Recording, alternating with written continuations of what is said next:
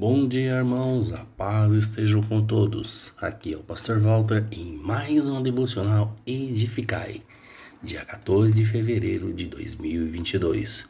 Lucas, capítulo 18, versículos 31 ao 34. E o tema de hoje: Jesus outra vez prediz sua morte. Esta é a terceira vez que Jesus fala de sua morte, e à medida que ele torna o assunto mais claro, vê os discípulos mais confusos. Quando Jesus falou pela primeira vez a respeito de sua morte, Pedro o reprovou. Quando Jesus falou pela segunda vez sobre o seu sofrimento e morte, os discípulos discutiram entre si sobre quem era o maior entre eles. Agora, quando Jesus fala pela terceira vez e com mais detalhes, Tiago e João buscam glórias pessoais, e os outros dez se, se irritam com eles, porque se sentem traídos.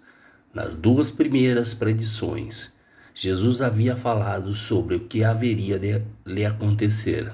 Agora ele fala sobre onde as coisas vão acontecer na cidade de Jerusalém. Os discípulos, porém, pareciam cegos para o significado da cruz. Destacamos quatro verdades sobre a marcha da salvação. Em primeiro lugar, a determinação de Jesus. A cruz não foi um acidente na vida de Jesus, mas uma agenda. Ele veio ao mundo para morrer. Não há nada de involuntário ou desconhecido na morte de Cristo. Ele jamais foi abalado desse plano, quer pela tentação de Satanás, quer pelo apelo das multidões, quer pela agrura desse caminho. Resolutamente ele marchou para Jerusalém e para a cruz, como um rei caminha, caminha para a coroação.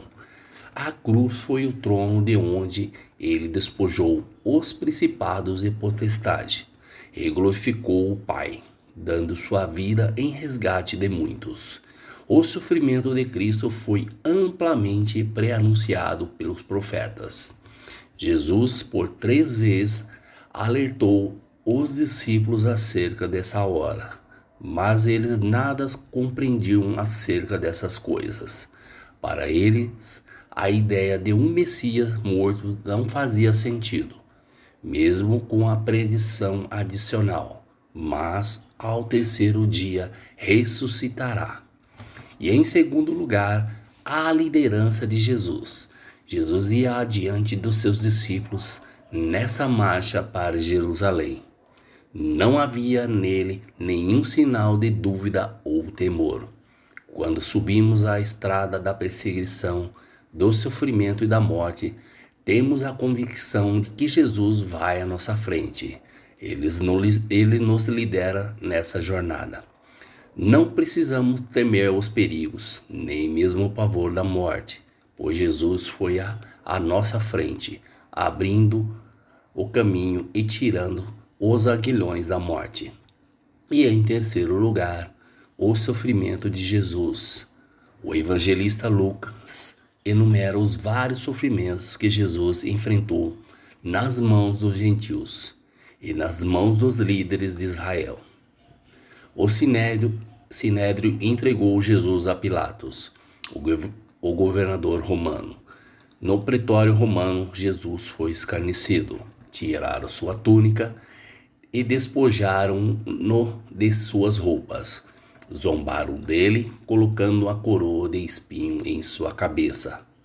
Blasfemaram contra ele pedindo que profetizasse enquanto cobria seu corpo de bofetadas.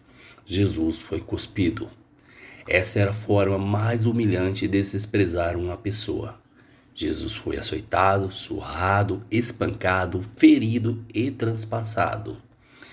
Esbordoaram sua cabeça, arrancaram sua carne, esborrifaram seu sangue com açoites excessivamente cruel.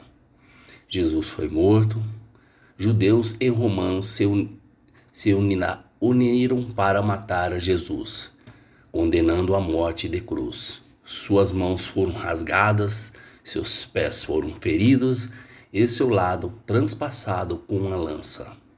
E em quarto lugar, a vitória de Jesus sobre a morte. Jesus pré-anunciou não apenas sua morte, mas também sua ressurreição. Seu plano eterno passava pela, pelo vale da morte, mas a morte não o poderia reter. Ele quebrou o poder da morte, abriu o sepulcro de dentro para fora, matou a morte e conquistou para nós a vida eterna.